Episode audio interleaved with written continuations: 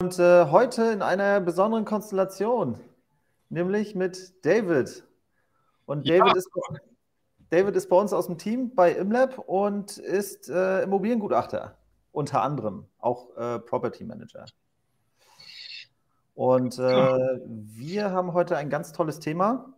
Und zwar sind es äh, Baumängel, Bauschäden und was bei Immobilien, gerade Bestandsimmobilien, so alles auf uns warten kann an Themen, die richtig, richtig viel Kohle kosten. So, und da wollen wir gleich mal einsteigen. Als erstes äh, interessiert mich natürlich, was da draußen los ist, was ihr macht, ähm, wie der Markt ist. Ähm, genau, könnt ihr mal ein bisschen was in die Kommentare hauen. David, vielleicht hast du auch noch ein, zwei Worte. Ein, zwei Worte vielleicht zu mir.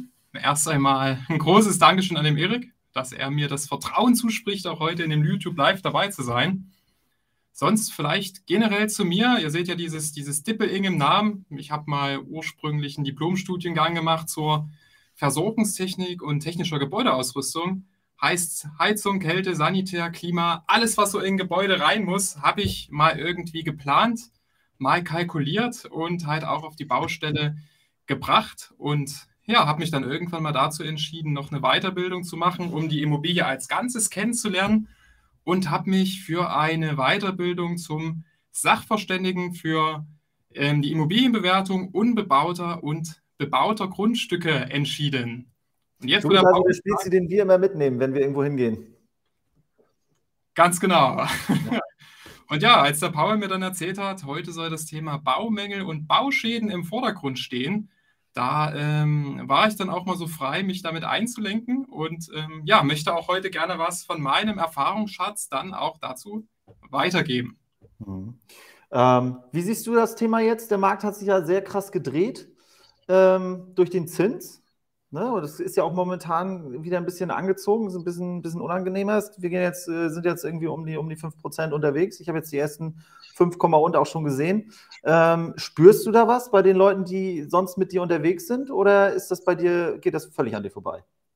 Hm, also man muss immer unterscheiden, dass ähm, ich ja kein Makler bin und nicht so diesen direkten Bezug zu den Immobilien haben, wie ihr das vielleicht habt. Bei mir ist es eher so, dass ja, die Nachfrage, die ist gesunken und mittlerweile führt das in Ballungsgebieten dazu, dass ich momentan sage, ich biete aktuell nur ähm, Objektbesichtigung an. Das heißt, ich besichtige nur mit meinen Klienten die Immobilie, aber die Bewertung gliedere ich momentan weitestgehend aus, mhm. eben weil der Markt so sehr schwankt. Und ähm, ja, es ist schwierig, eine Immobilie gerade so einzuwerten, dass ähm, auch der Klient glücklich ist. Man kann es nicht anders sagen. Ja, das, das verstehe ich. Ich sehe immer wieder äh, manchmal im Ankauf äh, Gutachten von Leuten, die sagen, ja, aber ich habe hier Gutachten XY und da steht die Summe. Ähm, und der Markt zahlt es halt nicht. Ne? Oder ist es halt weit unter dem Markt? Kann ja auch manchmal sein. Genau, meistens ist, es halt, meistens ist es halt genau das, dass der Verkehrswert einer Immobilie deutlich unter dem Verkaufspreis liegt. Jedenfalls war es in Vergangenheit ganz deutlich so der Fall dass der Verkaufspreis 20, manchmal sogar 30 Prozent, ich hatte das in Dresden gehabt, äh, über dem Verkehrswert lag. Und ja, die Immobilie, die ging halt trotzdem für den, für den Verkaufspreis ging die weg. Irre, also wirklich irre. Ähm, generell, vielleicht fangen wir erstmal so an. Wenn wir eine Objektbesichtigung tun oder durchführen, sei es, die, ähm, sei es mit oder ohne Gutachter, sollte man natürlich immer das Thema Baumenge und Bauschäden im Hintergrund haben oder im Hinterkopf haben. Hintergrund ist einfach, dass Bauschäden unter anderem sehr da ins Geld gehen können. Und ja, heute haben wir uns vier Themenschwerpunkte einfach mal ähm, definiert. Heißt, wir werden gleich im Nachgang uns mal anschauen, was gibt es denn so für Baumängel und Bauschäden? Wo ist da vielleicht auch der Unterschied zwischen diesen beiden Wörtern? Werden auch mal darüber sprechen, wie denn so baujahrestypische Baukonstruktionen aussehen. Denn ihr könnt euch sicherlich vorstellen, dass Altbauten, die man vor 100 Jahren gebaut haben, mit einem anderen Standard gebaut worden sind als heutzutage Neubauten. So wie wir den, den hauptsächlichen Markt hier haben. Also wir haben ja hier in Leipzig und in Dresden hauptsächlich Altbauten. Ähm, noch ein paar 90er Jahre, äh, 90er Jahre Bauten, aber das ist eigentlich so fast alles. Dann gibt es ein bisschen Platte noch, aber so dass man jetzt wie in, der, äh, wie in den alten Bundesländern, dass da, ich sag mal, der überwiegende Teil irgendwann zwischen 70 und 90 gebaut wurde, das hast du hier eigentlich gar nicht. Da wurde eigentlich nichts gebaut. Ganz genau. Und ich sage mal so, mit diesen Altbauten, was damit noch einhergeht, sind natürlich jetzige ähm, durchzuführende Sanierungen und Modernisierungen. Und mhm. wir hatten uns dann halt überlegt, der Paul hatte mich dann darum gebeten, ob wir nicht auch eine Übersicht erstellen können zur technischen Lebensdauer gewisser Bauteile. heißt, wir, heißt, wir werden uns vielleicht, oder nicht vielleicht, wir schauen uns nachher auch einfach mal an, was denn so die durchschnittliche Lebensdauer ist von einer Heizungsanlage, vielleicht auch von einem Dach, nur um da mal ein Gefühl zu bekommen. Mhm. Und zu guter Letzt, noch abschließend, hatten wir uns überlegt, heute auch über das Thema ähm, Wertminderung zu sprechen, beziehungsweise einfach mal einen Ausblick zu geben, was sichtbare Bauschäden denn ähm, wie, ähm, quasi bedeuten im Hinblick auf die Wertminderung einer Immobilie. Ob sie überhaupt Auswirkungen haben, ob sie keine Auswirkungen haben ja, vielleicht erstmal Frage an dich. Ähm, Paul, könntest du denn die Begriffe Baumenge und Bauschäden eigentlich auseinanderhalten? ähm, ich würde sagen, das eine ist halt nicht vernünftig hergestellt und das andere ist, glaube ich, beschädigt. Das würde ich einfach mal so auf äh, ganz, ganz simpel einfach mal definieren. Das trifft es wirklich ja, fast auf den Punkt. Man kann sagen, in sich ist der Baumangel halt, das entsteht irgendwie während der Bauzeit aufgrund Einsatz falscher Materialien, fehlerhafte Bauausführung. Ist ja in der heutigen Zeit wirklich ein großes Thema, Fachfirmen zu finden, die halt wirklich auch ihre Leistung so erbringen, dass, dass sie im Soll sind. Weil ich glaube, wir haben das alle schon mal erlebt, dass man irgendwie auf den Handwerker schimpft, weil das Werk, was er ausgeführt hat, nicht so zufriedenstellend ist. Ja. Und ja, ich hatte letztens erst wieder gelesen, da, ähm, da hat ein Neubauobjekt, da wurde auch die erdberührten Bauteile, die sollten auch von außen abgedichtet werden mit so einem mhm. Schwarzanstrich, bitumi bituminösen Schwarzanstrich, so ist der Fachbegriff. Ja, aber das hat man halt einfach vergessen. Und es gab halt dann demzufolge, nach gut einem Jahr gab es drinnen einen ersten Wasserschaden.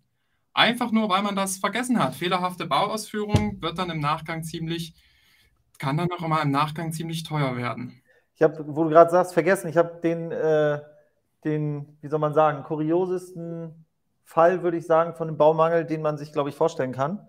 Nämlich wurde nach 29 Jahren festgestellt, dass in einem Haus die Kaltwasserleitungen vergessen wurden. In einem Haus mit irgendwie, keine Ahnung, 80, 90 Wohneinheiten.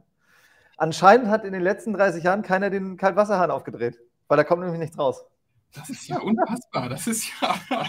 Ich, aber das ist ja, lass mich raten, erst nach dem Kauf aufgefallen und der Mieter. Nee, nee, das ist jetzt noch, das ist gerade auf dem Tisch. Äh, das, also, das ist aufgefallen und das Ding steht aber aktuell äh, zum Kauf.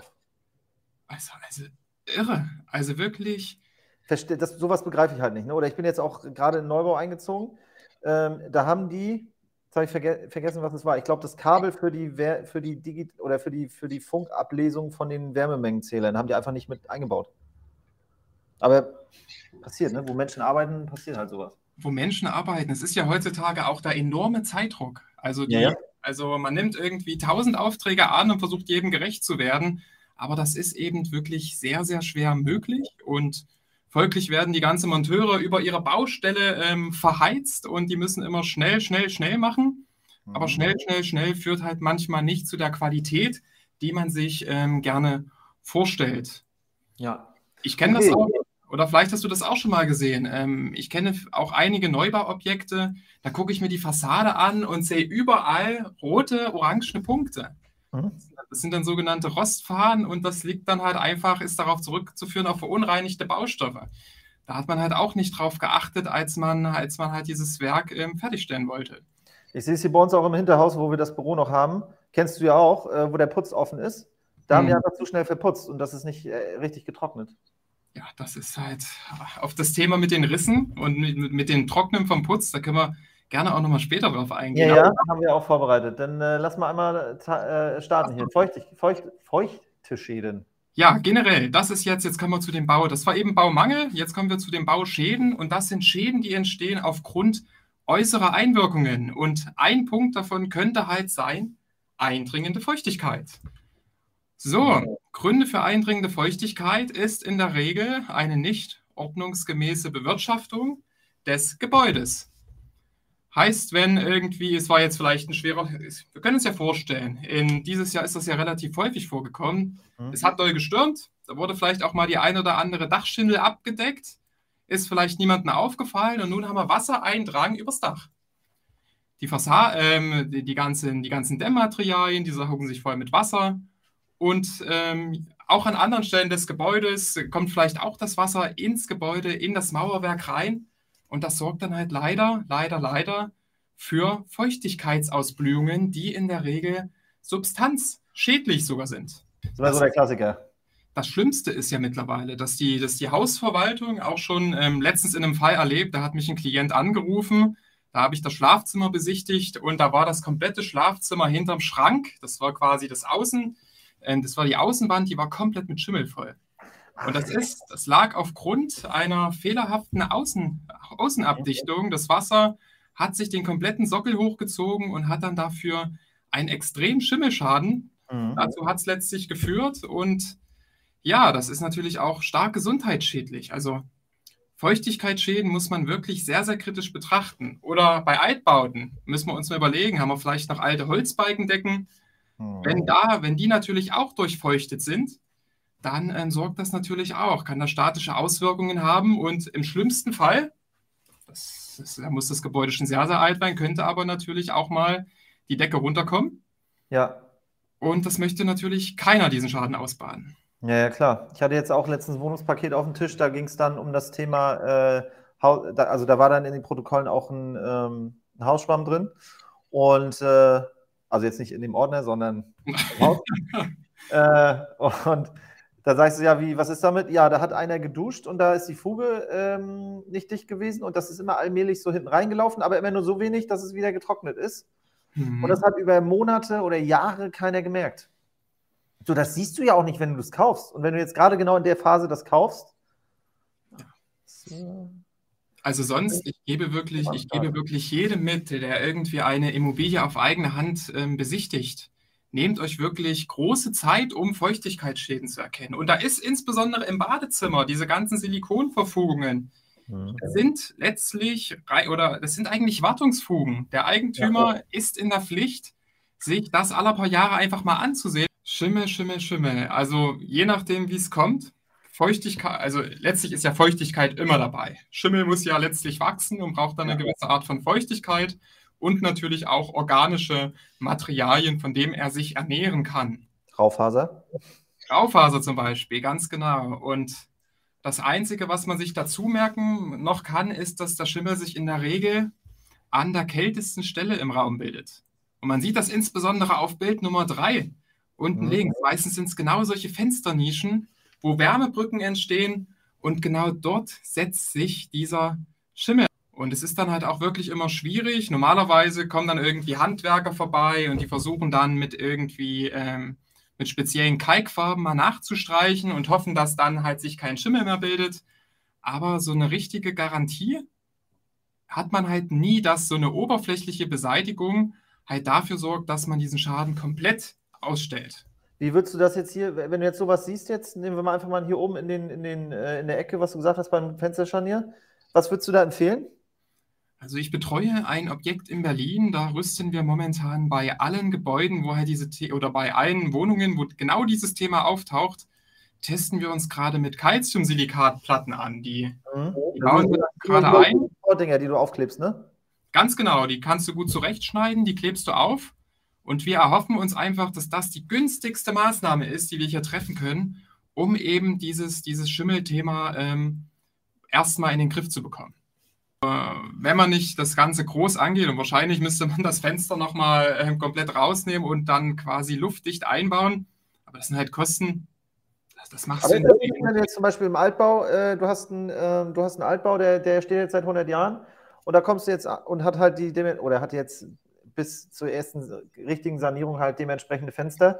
Und da kommst du jetzt mit hier dreifach verschalten, verschalten hätte ich bald gesagt, äh, äh, dreifach verglasten Isolierschutzgeschichten, Fenstern an. Ist das nicht fürs Klima im Objekt auch kontraproduktiv? Definitiv. Also definitiv. Wenn man dann das Gebäude zuluftet, in Gebäude, letztlich, es lebt ja und muss ja auch in gewisser Art und Weise atmen. Und wenn man dann halt jetzt aufs einmal sich für dreifach verglaste Fenster entscheidet, kann das auch wieder zu Problemen führen, indem man dann halt vielleicht falsch lüftet. Weil das ist ja immer, das ist ja immer das genau das Thema. Das Eigentümer sagen dann ja meistens in erster Instanz, ja, lieber Mieter, du hast falsch gelüftet und bist selbst Ursache, du bist selber die Ursache für den Schimmelschaden. Risse ist natürlich ein Thema, ähm, das, wenn es auftaucht und ein Riss groß ist, sich immer ein Fachunternehmen angucken soll, bestenfalls, weil es die Statik betreffen kann. Mhm. Und wir müssen halt unterscheiden, ist es ein ganz normaler Putzriss, den wir halt irgendwie auf der Fassade sehen? Ist es, ähm, ist es ein Setzungsriss? Das wäre dann sehr, sehr ähm, kritisch zu betrachten. Oder ist es vielleicht auch ein Spannungsriss? Das kennt man ja ganz häufig, wenn man ähm, in Gebäudeecken guckt. Wenn ich jetzt mhm. zum Beispiel zur Decke hochgucke, da kennt jeder diese feinen Haarrisse. Mhm. Das sind dann meistens solche Spannungsrisse, die man, die man auch manchmal sogar sehr schlecht vermeiden kann, weil sich natürlich immer die Materialien, die verbaut werden, auch in gewisser Weise ähm, in, in ihrer Länge ausdehnen und zusammenziehen. Und ja, also ein Gebäude ohne Risse wird es wahrscheinlich gar nicht geben. Hast du, eine, hast du so, so eine Faustformel so aus der Praxis, wo du sagst, hier, äh, wenn Riss dann so, dann nicht schlimm oder wahrscheinlich nicht schlimm oder wenn so, dann auf jeden Fall kritisch? Also kritisch oder sehr, sehr kritisch solltet ihr jeden Riss betrachten, der komplett durch das Mauerwerk geht. Das ist wirklich, das ist wirklich sehr, sehr kritisch zu betrachten, weil solche Risse können halt wirklich die Statik massiv beeinflussen. Und meistens entstehen ja solche Risse, weil sich das Gebäude nicht gleichmäßig ähm, setzen konnte. Man hat vielleicht ein Gebäude gebaut und man hatte nicht so viel Wert auf den Untergrund gegeben und dann hat sich das Gebäude eben an der einen Stelle besser setzen können als an der anderen. Und wenn dann solche Risse entstehen, dann, dann da hilft dann nur, sich wirklich einen Experten, vielleicht auch mal einen Bausachverständigen, der sich auf das ja. Thema Riss spezialisiert hat, vorbeizuholen. Risse haben wir auch gerade ein Objekt auf dem Tisch, wo äh, aufgrund von Unterspülung äh, die das Haus sozusagen durchbricht, die Fassade mhm. reißt. Ähm, da haben die so ein, so ein Millimeterpapier an die Wand geklebt und machen jetzt ein Rissmonitoring. Das heißt, die gucken, wie schnell und doll sich das Objekt halt weiter bewegt, um dann halt zu gucken, welche Maßnahmen müssen halt getroffen ja, werden. Hoffentlich, hoffentlich. Ich drücke dir die Daumen, dass da, dass sich das Gebäude nicht mehr so doll bewegt. Aber generell um das Thema, um das vielleicht mitzugeben, alle Leute, die halt irgendwie Risse feststellen, also man sollte erstmal sagen, das Thema kann kritisch sein, weil sich natürlich auch Wasser, wenn es jetzt stark regnet, setzt sich halt Wasser genau in diesen Rissen fest. Und durch Temperaturwechsel, ja. insbesondere im Winter, kann das natürlich dafür sorgen, dass nun das Mauerwerk weiter aufspringt und dann halt zu anderen Schäden im Haus. Und ähm, ja, was kann man jedem mitgeben? Je größer der Riss, desto ja, aber was ist die, was ist die Größe? Wenn ihr halt feststellt, dass Risse deutlich größer sind als, als dünne Haarrisse. Ihr wisst alle, wie dick Haare sind, aber wenn ihr feststellt, die sind wirklich sehr, sehr dick, wie auf diesen Fotos, die ihr seht, dann kann es manchmal schon sinnvoll sein, einen Gutachter speziell für dieses Thema sich ähm, hinzuzuholen. Aber sonst, wenn ihr in der Wohnung irgendwie an der Decke diese Risse seht, da, ich glaube, da legt man in der Regel ein bisschen Gewebenetz drüber oder spritzt das mit Acryl aus und ja. ist das Thema vom Tisch. Wenn man diese legionellen Messungen macht, dann ist das genau dieser Richtwert. Und ich glaube, der muss unter 100 liegen. Ich glaube, 100 ist so die. Okay, dann ist 10.000 viel. 10.000 ist ja sehr, sehr viel. Und das Schlimme ist ja, und ähm, korrigiert mich, wenn ich jetzt falsch liege, das sind ja dann diese, das wird ja dem Gesundheitsamt gemeldet. Und das ja. Gesundheitsamt gibt dir ja dann eine Maßnahme vor, hier bitte Legionellen beseitigen, Nachprüfung erforderlich. Und wenn, also der, der Sache musst du auch nachkommen. Und ja, jetzt bleibt spannend. Wenn ich zweimal nachprüfe, nichts hat geholfen. Ich weiß gar nicht, was das Gesundheitsamt jetzt vorschreibt, wie man, wie man da weiter vorgehen muss, um dieses Thema zu beseitigen. Weil man kommt der Sache ja nicht drum herum, es ist ja wirklich gesundheitsschädlich, ähm, diese Legionellen quasi ähm, im Trinkwasser zu haben. Schädlinge. Schädlinge, schwieriger Punkt. Du hast es ja vorhin schon gesagt, das Schlimmste, was dir passieren kann, ist ein Gebäude mit einem Hausschwamm zu kaufen.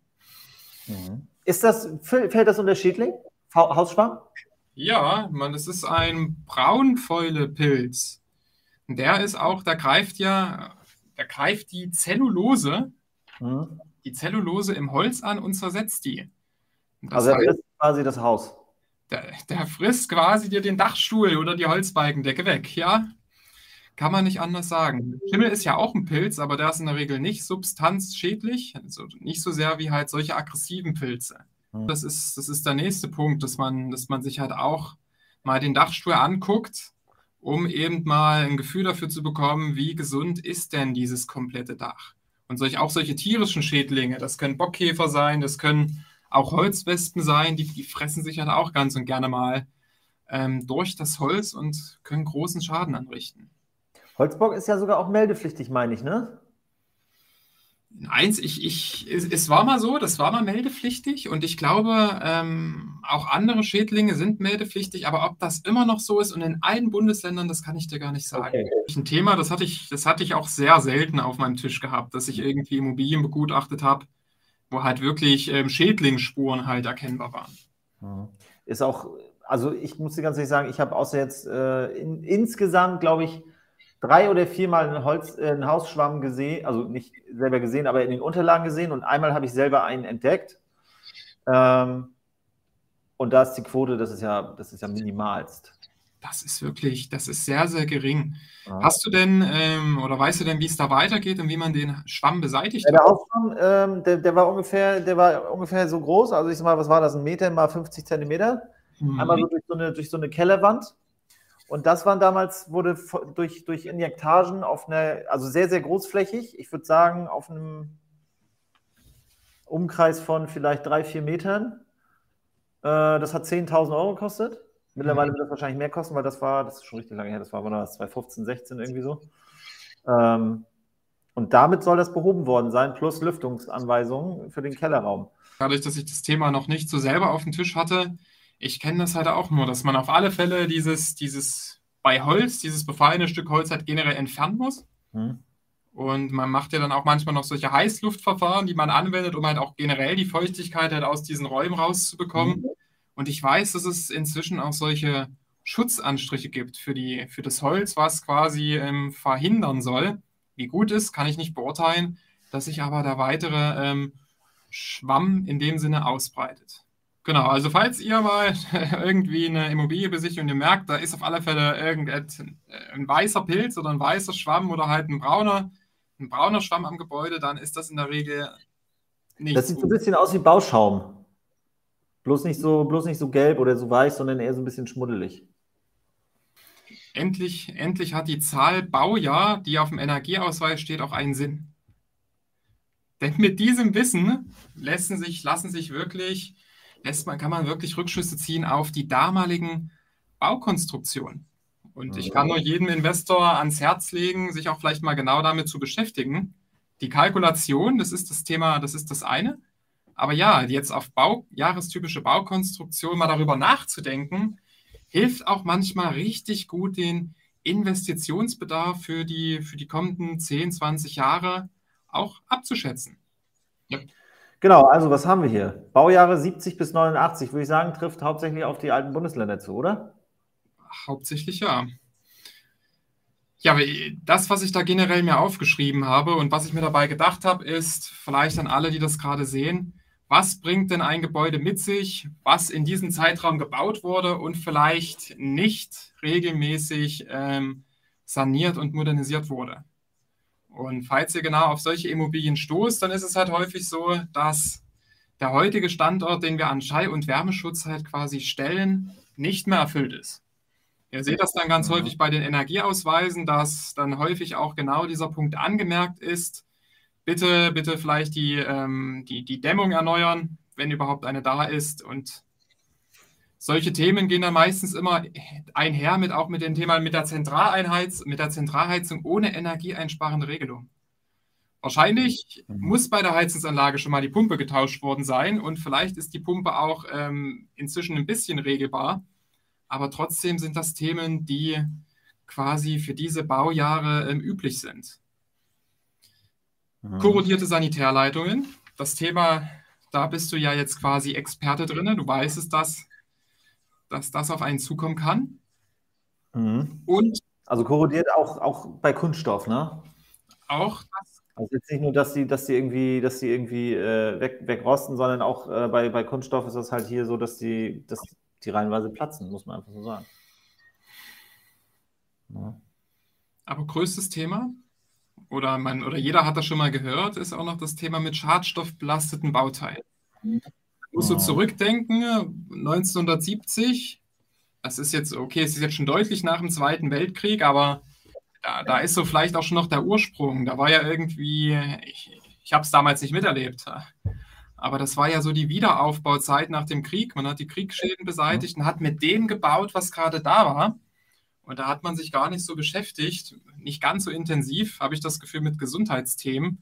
Und demzufolge wurden eben genauso was wie Asbest ins Gebäude verbaut, wenn man sich gar nicht ja. langfristig mit den Schäden da beschäftigt hat.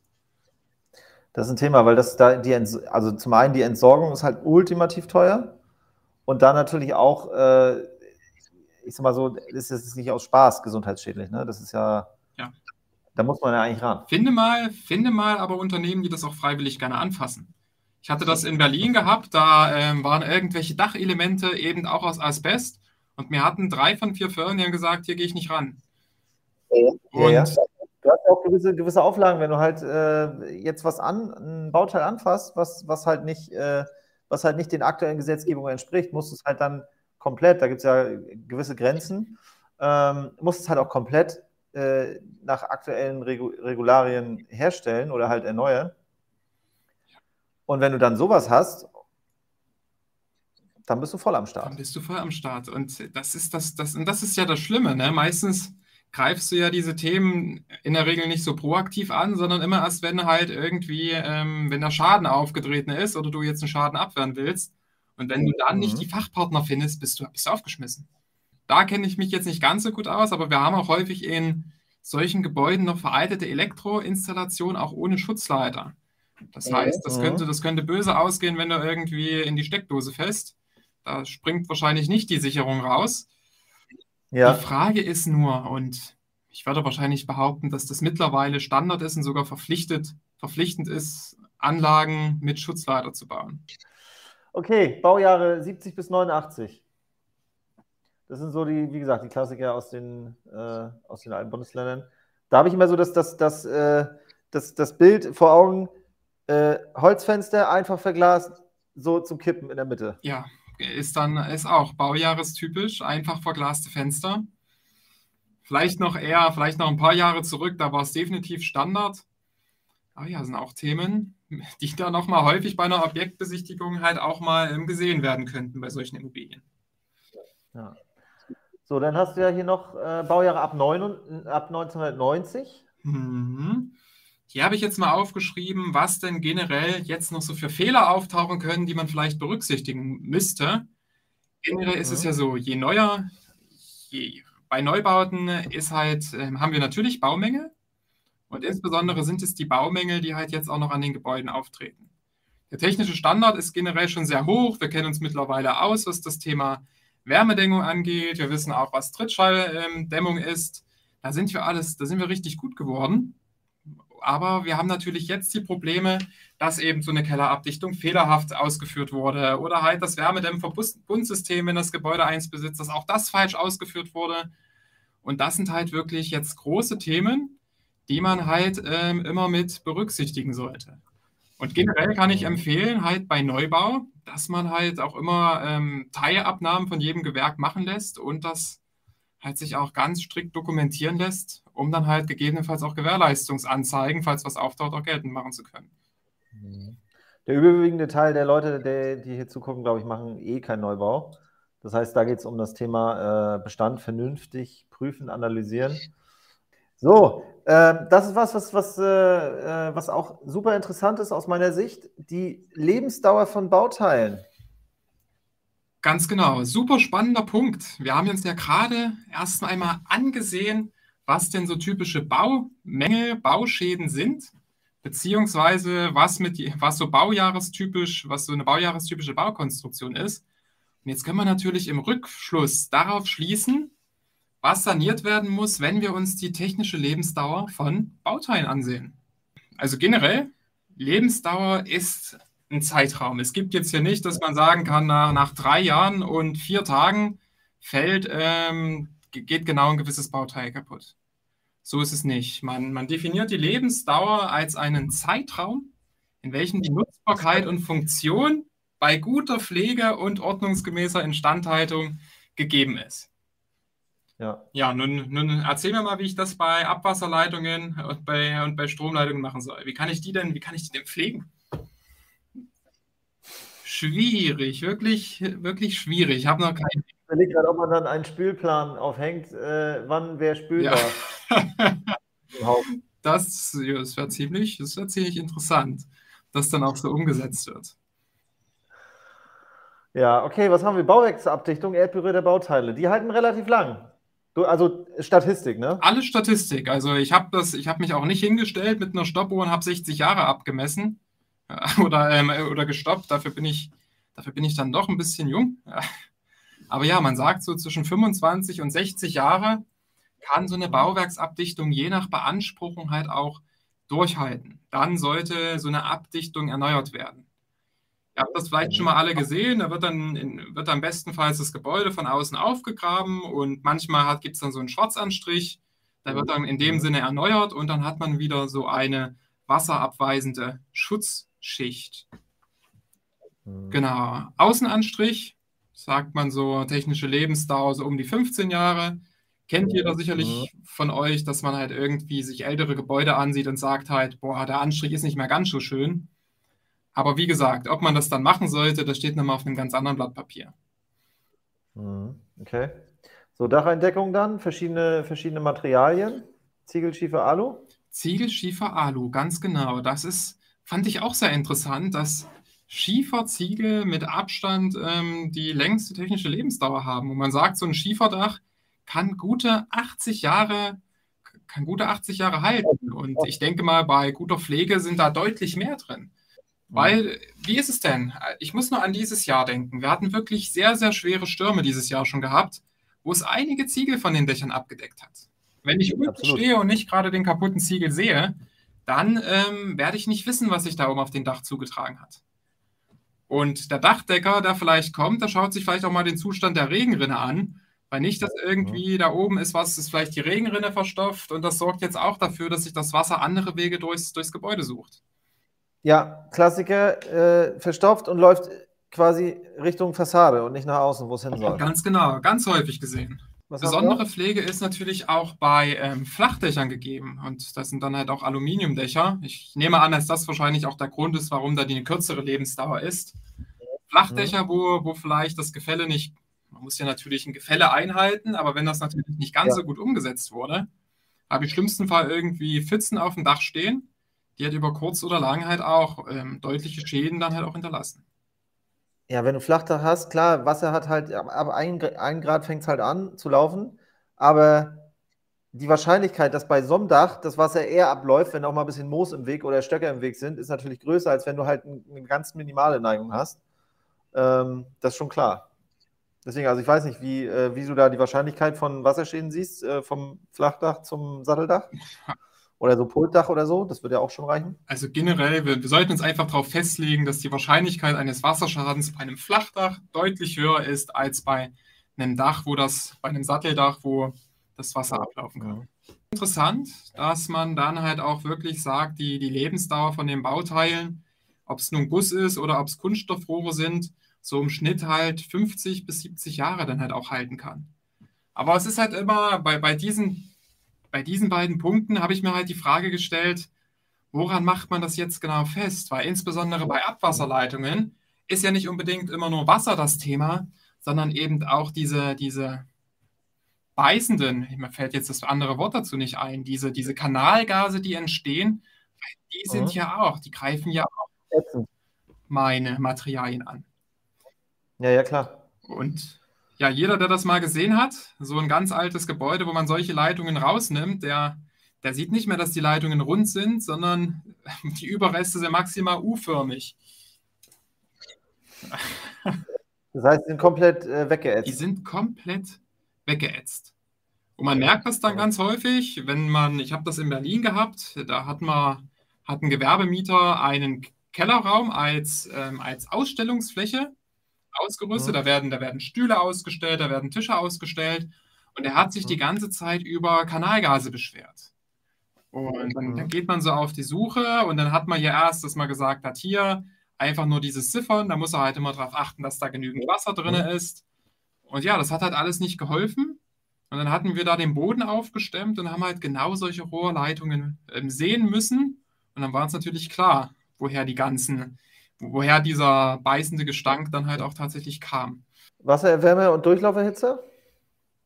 Ja, jetzt haben wir natürlich, jetzt haben wir natürlich elektrische Geräte. Jeder weiß, dass elektrische Geräte schneller kaputt gehen können. Und man sagt so, 15, 20 Jahre kann das dann halt auch mal analog mit Pumpen. Das ist so die technische Lebensdauer, die man sich erhofft. Kann natürlich trotzdem länger halten, keine Frage. Kann natürlich aber auch schon deutlich eher kaputt gehen. Dann haben wir noch die Therme hier. Therme, Heizrohrleitung. Also Therme ist anscheinend äh, äh, in der Zeit, wo die Heiz Heizungsrohre gemacht werden, hast du zwei Thermen verschlissen. Das kann passieren. Also wie du gerade gesagt hast, ich kenne so viele Thermen, die gehen bei, die sind noch nicht nach 20, 25 Jahren ausgefallen. Muss man halt, also ist es vielleicht anderthalb Thermen, die, die man braucht, bis die Heizrohrleitung kommt. Aber man muss halt wirklich, man sagt so als Lebensdauer 20 Jahre, technisch gesehen plus minus. Schalt der Steckdosen hat mich jetzt ein bisschen überrascht. Ja. Ist das, weil die dann, weil die dann äh, nicht mehr zeitgemäß oder eklig sind oder ist das wirklich funktional? Nee, in der Regel ist, weil das dann irgendwann vergilbt, hat, glaube ich, jeder mhm. schon mal gesehen, der eine Wohnung besichtigt, dass irgendwann diese ganzen Schalter nicht mehr schön aussehen und die sollten. Oder du nimmst direkt halt die Busch und Jäger in Beige. ja. Aufzüge auch sehr unangenehmes Thema. Sehr, sehr unangenehmes Thema, wo sich auch immer viele Regularien in, in kürzester Zeit ändern können. Also ich kann, ja, mal, ich kann dir nicht mal sagen, ob man nach, man nach 40 Jahren einfach nicht nur eine Modernisierung ausreichend ist oder ob ich diesen kompletten Aufzug rausreißen und erneuern muss. Das Schlimme ist halt, das sind Werte, die kann man halt gar nicht mehr greifen. Wenn ich als Property Manager für meine ähm, Gewerbeimmobilien solche Angebote auf den Tisch bekomme, manchmal Bauteile aufgeführt, die hast du noch nie im Leben gehört.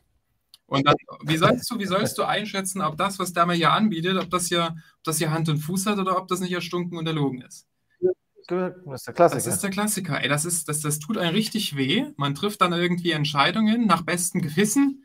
Aber ob der mich ja. hier gerade abzieht oder ob die Angebotssummen, die da aufruft, realistisch sind, keine Chance. Weil du hast ja meistens, äh, so wie ich das jetzt aus, äh, ich, aus, aus den Unterhaltungen mit den Verwaltungen äh, raus, rausgehört habe, weil ich telefoniere immer mit denen, bevor ich irgendwo einen Ankauf mache oder so, ähm, da hast du ja Probleme, überhaupt ein Angebot zu bekommen. Ne? Vielleicht ist es jetzt mittlerweile ein bisschen, ein bisschen entspannter wieder, aber jetzt, ich sag mal so, äh, vor nicht allzu langer Zeit war das so. Ne? Da hast du halt, wenn überhaupt, nur ein Angebot gekriegt, gerade wenn es unangenehme Sachen sind, wie so Strangensanierung. Mhm. Äh, ja, was machst du denn da? Wie wirken sich Bauschäden auf den Wert der Immobilie aus? Gib uns doch erstmal eine genau. Übersicht, was so, was, so, was so Schäden und Beseitigungskosten so sein könnten. Ah, das ist jetzt, aber da muss man auch wieder, Leute, jetzt bitte äh, differenzieren. Ne? Das ist jetzt aus Gutachtersicht. Das ist nicht aus Marktsicht.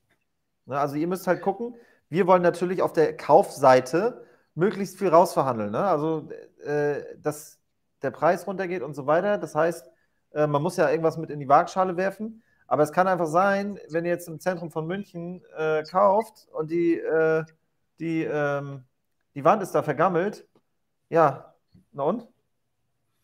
Es kauft halt jemand anders für mehr Geld. Ist okay. Ja, das, ist, das interessiert die Leute nicht. Also es ist wirklich, man muss halt sagen, als Gutachter, wenn man, wenn man ein Verkehrswertgutachten ähm, erstellt, müssen wir uns ja auch auf gewisse, auf gewisse Grundlagen berufen können.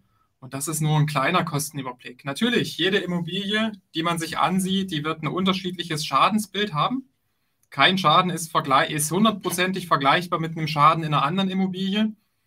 Und mhm. das sind jetzt quasi nur Richtwerte. Und ich muss dazu sagen, das sind nicht Richtwerte, die wir sofort ansetzen können im Gutachten, sondern wir müssen dann auch nochmal überhaupt ähm, schauen, ähm, was haben wir hier für eine Immobilie und was für einen Wertabschlag ist denn auch gerechtfertigt? Ihr könnt euch vorstellen, dass zum Beispiel in, in Ballungsgebieten, in Großstädten, wie du gerade gesagt hast, in München, da gibt man, da gibt man darauf keine große Acht. Da wird, es, da wird es für dich als Investor höchstwahrscheinlich keinen Abschlag geben, wenn, wenn dir ein Mangel in der Wohnung auffällt. Da heißt es friss oder stirb. So ist es. So. Und wenn du jetzt aber genau dasselbe hast und das ist jetzt ein Einfamilienhaus in einem kleinen, in, in, mitten auf dem Land, ich sag mal so Sachsen-Anhalt, 1000, 1000 Seelendorf, dann ist es wahrscheinlich, dann ist, die, dann ist die Grundlage eine ganz andere. Und dann wirst du wahrscheinlich bei diesem Haus mit diesem Mangel halt auch einen Wertabschlag erzielen können. Das Thema äh, mit der Psychologie spielt auch beim, beim Kauf eine richtig, richtig große Rolle. Und ich hatte das, ich hatte das gelesen, das fand ich krass. Man, man bezeichnet das als merkantiler Minderwert und darunter versteht man, dass Leute für eine Immobilie bereit sind, weniger Geld auszugeben, wenn, ähm, wenn sich in dieser Immobilie ein Schaden zugetragen hat, der ähm, bereits beseitigt wurde. Und Beispiel, also etwas, was das Objekt nicht beeinträchtigt an sich. Genau, du hast quasi einen Mangel oder ein Schaden ist aufgetaucht, da wurde beseitigt und Leute sind trotzdem bereit oder Leute geben trotzdem nicht die Kaufsumme aus, sondern die wollen halt verhandeln. Und meistens kommt das, bei, kommt das mal vor bei ganz krassen Schimmelschäden, wenn das bekannt war, die beseitigt wurden. Oder. Genau, Hausschwamm zum Beispiel, der ja oft erwähnt wird. Hier ist ein Hausschwamm drin gewesen. Ah, ah okay. Schwierig. Und wie, wie ist das gelöst worden? Ist das nachhaltig, die Stars? Ja, wow, nee, irgendwie nicht cool. Irgendwie nicht cool. Aber das krasseste Beispiel, was ich, was ich da wirklich gelesen habe, und zwar ging es da um ein Selbstmörderhaus. Du musst dir mal vorstellen, eine Immobilie, da hat mal jemand drinnen gewohnt, war auf dem Land. Mhm. Und leider hat derjenige, der das Haus bewohnt hat, hat in diesem Haus Selbstmord begangen. Okay. Das, das, Haus in einem super Zustand, aber alleine die Tatsache, dass sich da drinnen was Schlechtes zugetragen hat, hat dafür gesorgt, dass Leute für dieses Haus ähm, mit dem Kaufpreis nach unten verhandeln wollten und auch mit Erfolg. Ja, große Schäden. Große und sehr große. Auch. Was ist äh, Steildach? Was, was, was versteht man unter einem Steildach? Ganz normales, ganz normales Satteldach. Ganz genau. Ja, okay. Flachdach. Okay. Flachdach, Brandschäden, sehr, sehr schwieriges Thema, wenn zum Beispiel der Dachstuhl abgebrannt ist. Wie möchte man das, können wir gar nicht anders pauschalisieren, ohne die genauen Grundrisse. Ja, ja, klar. Genau, und, was, und dann nochmal Badsanierung, 10, 20. Das ist aber ja nur ein Badezimmer, ne? Ein Badezimmer. Ja. Was ist so aus deiner Sicht so das Krasseste, was du jemals begutachtet hast, wo du gesagt hast, kann ich, kann, kann ich gar nicht glauben, dass das, dass das hier so ist? Boah, ganz, ganz schwierig. Man hat, man hat so viele Immobilien gesehen. Ich finde es halt immer nur, ich finde es halt manchmal spannend, einfach nur, wenn man, wenn, wenn sich Leute erst melden, nachdem sie schon mal selber eine Immobilie besichtigt haben und dann quasi mit dir mit einem guten Gefühl reingehen und du läufst dann durch die Immobilie und siehst halt ein Schadensbild nach dem anderen. Das ist dann immer, und, und man nimmt dann quasi diesen Leuten die rosarote Brille ab und ja, irgendwie, ich habe so das Gefühl, möcht, also die, die Investoren, die ihre erste Immobilie kaufen wollen, die sehen immer nur das Sondereigentum, vergessen aber immer, dass das Gemeinschaftseigentum über den Miteigentumsanteil quasi, wo man halt auch erfährt, dass man auch Verpflichtungen hat, das Gemeinschaftseigentum instand zu setzen, dass man das auch begutachten sollte. Ja, bei vielen ist natürlich hier das äh, äh geteilte Prinzip, ne? Das ist halt, dich treffen halt nicht 100% der Kosten. Was jetzt trotzdem schwierig ist oder schwierig sein kann, Krassestes Beispiel zum, äh, zum Beispiel war mal ein Haus in, in, Dresden, da wurden, wurde auch der Strang gemacht und die hatten so viele, äh, so viele Stränge im Haus. Ich glaube, die Summe war nachher 500.000, 600.000. Wahnsinn.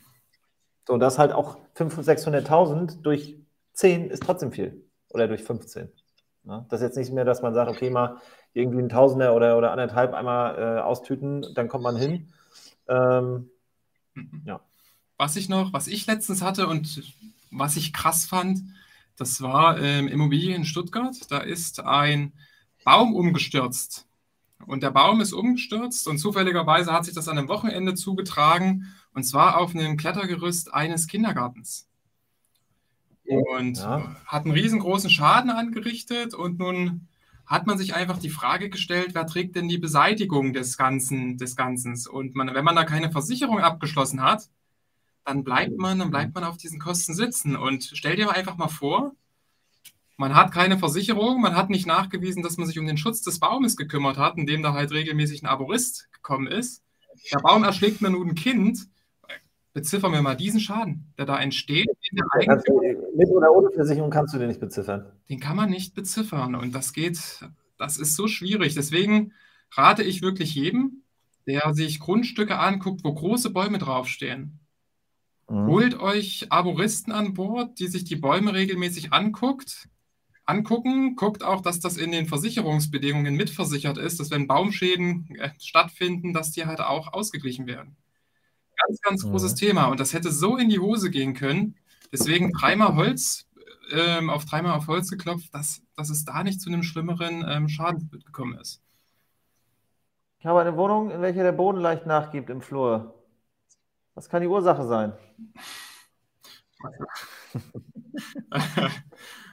Hatte ich letztens auch ein Beispiel. Ähm, da war der Estrich, äh, äh, wie soll man sagen, darunter kaputt.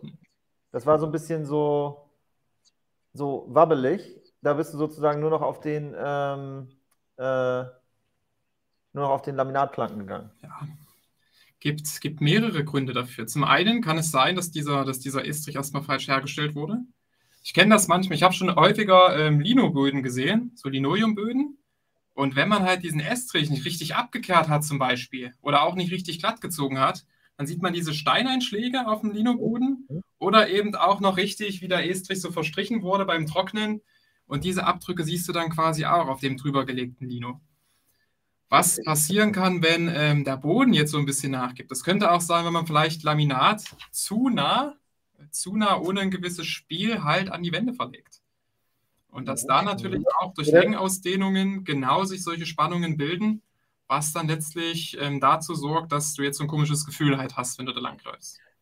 Oder halt schlechte Sanierung, wenn die USB-Platten halt nachgeben. Auch möglich. Ja. Ne? Wenn, die da, wenn die da untergelegt sind äh, und das halt minderwertig gemacht wurde. Ähm, größte Schäden bei der Tiefgarage? Größte Schäden?